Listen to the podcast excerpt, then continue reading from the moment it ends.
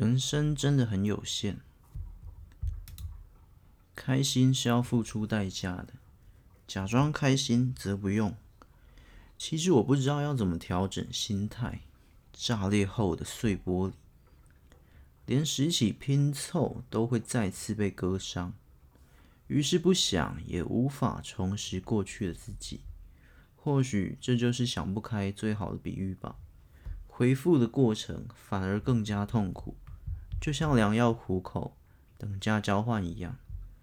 疗愈之旅，自己要走出来，其实比死亡更加困难。这也就是那句名言的原因吧。活着比死去更加需要勇气。菠萝包一直是他最喜欢吃的食物，可是最后他自杀了。他选择的方式异常奇怪。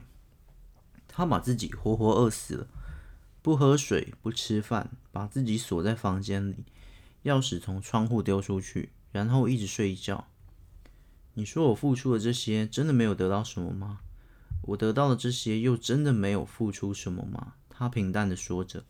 还记得那天雨夜，是我们最后一次对话。从他微微淋湿的头发看来，他应该是从不远处的公车站跑来的。是说，一个在九天后就会自杀的女孩，还会在意淋雨吗？但是我看着咖啡馆窗外的大雨，以及他微微起伏的脸颊，于是迷迷糊糊、猜不透又想破脑的我，在那天几乎说了什么，我也就不太清楚，只记得中间某一段，在我狠狠咬了一口披萨后，为什么你要找我呢？他看着玻璃杯中的水果红茶，不是你说要请我吃饭，只要我乖乖听你说话就可以吗？我看着桌上几乎放不下的美食，嗯，可是你有在听我说话吗？他平平的眼神注视着我，我赶紧放下左手的披萨与右手的鸡腿肉鸡块，都是香气害的，难怪这家咖啡厅这么安静，只有大家吃饭的声音。你刚刚说到最近似乎想换工作，对吧？其实我还是有在听的。对啊，我觉得我快撑不下去了。最后我们聊了四个小时，直到餐馆打烊，我开车载他回家。神奇的是，在车上他只是静静的听着我最常听的歌，一路上没有再说过一句话。那是他的歌。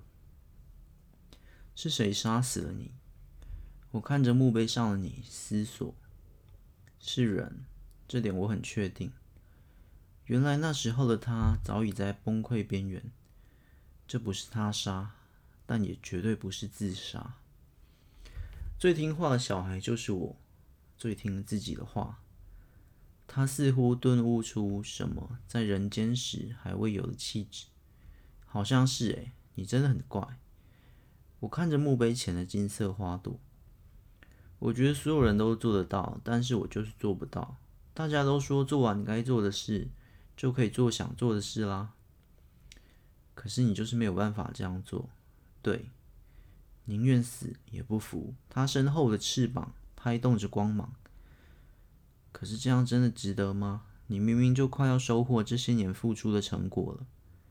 我将独立印刷在手的礼物摊给他看。我知道。真的很接近，很接近了，从来没有这么接近过。可是，在最后一刻，你却走了。菠萝油真的很好吃，你要记住这一点，不要忘记了。它飞向远处，再也不回头。